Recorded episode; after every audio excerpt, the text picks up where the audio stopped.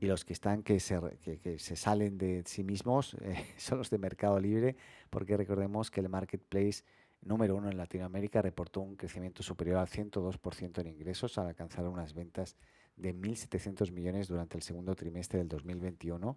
Y, y, al cierre de operaciones del pasado miércoles, para que te hagas una idea, eh, eh, las, las, acciones de la compañía subieron 13,8% en la bolsa, llegando a 1.786 dólares por acción. Hoy la capitalización de la empresa está en 89 mil millones de dólares y la base de usuarios únicos activos durante el trimestre aumentó interanualmente, para que te hagas una idea, un 47,5% más o menos, alcanzando los 75,9 millones de usuarios. Eh, estamos hablando únicos activos y sumado, eh, sumando un total de 98 millones en lo que va de año en este caso. Ahí, eh, en estos números, se ve un incremento interanual en general del 93,9% de los ingresos netos eh, medios en dólares. Y, para que te hagas una, idea, eh, pues solamente en Argentina pues crecieron un 112%, Brasil un 101%, en México un 76%.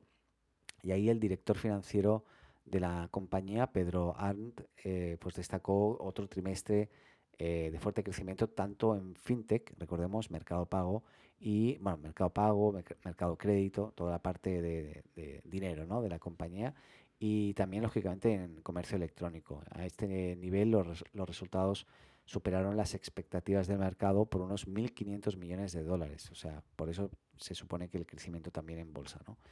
Ahí eh, Mercado Libre es uno de los mayores beneficiados también durante la pandemia ha invertido muchísimo porque todo lo que ingresa lo invierte, lo reinvierte, lo reinvierte y por eso son tantos empleados y tantas bodegas que están abriendo en diferentes partes del mundo porque lo que están haciendo lógicamente es blindarse ante la competencia de empresas como Amazon y de marcas locales, Magazine Luisa, por ejemplo en Brasil si no me equivoco.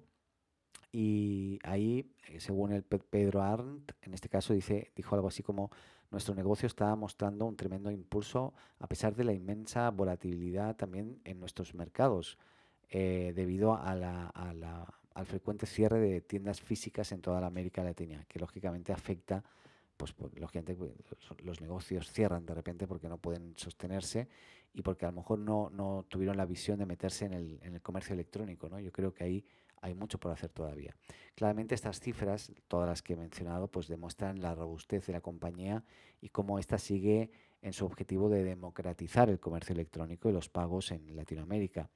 Eh, yo personalmente creo que si tienes un negocio y vendes productos, claramente eh, vender en Mercado Libre no pierdes nada porque no hay que pagar nada hasta que no vendes un producto, ¿no? O sea, pagas por, por venta, básicamente y te da una visibilidad y, tienes una infraestructura que cubre todas las necesidades de cualquier pequeño o gran negocio en este caso. Hoy estamos viendo grandísimas marcas que se están subiendo. Por ejemplo, en Chile hace poco se subió Apple como la marca a vender productos propios, cosa que no está ni, ni tan siquiera en Chile como Apple, ¿no? No hay tiendas Apple oficiales, por ejemplo, te pongo un ejemplo. Y bueno, conozco de primera mano porque trabajé en Mercado Libre y en Mercado Pago, en ambas empresas, y conozco perfectamente el funcionamiento de la plataforma y sin duda está 100% pensada para ofrecer una gran experiencia al comprador y una gran plataforma para administrar tus productos y vender con, todos los servicios, ¿no?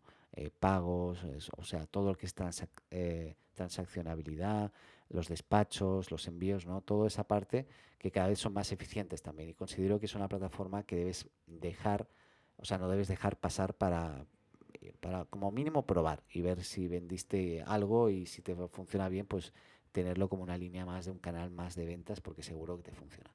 Bueno, no, esto no es publicidad, te lo digo claramente, pero eh, quería dejarlo ahí porque las cifras hablan por sí solas y yo creo que eh, todo el, toda la estrategia, todo el trabajo que hay detrás de todos los equipos de, de desarrollo, comerciales, de producto, etcétera, en Mercado Libre y en Mercado Pago, realmente son excepcionales.